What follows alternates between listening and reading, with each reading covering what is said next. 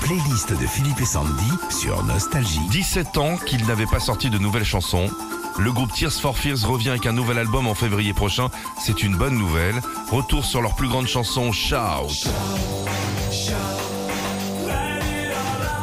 C'est le plus gros succès du groupe. À la base, l'idée de cette chanson était de s'inspirer de Give Peace a Chance de John Lennon et Yoko Ono.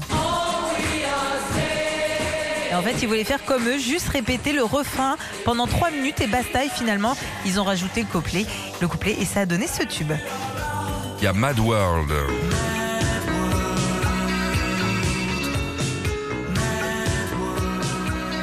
Sorti en 82, Mad World est le tout premier succès du groupe. Dans cette chanson, les Tears for Fears se la jouent très psychologique puisqu'ils expliquent dedans que les cauchemars peuvent être bénéfiques car ils permettent d'apaiser les tensions.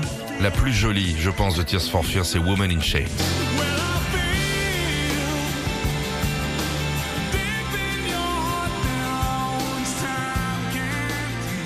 Dans cette chanson sortie fin 89, le groupe signe avec la chanteuse Oleta Adams une sublime balade rock.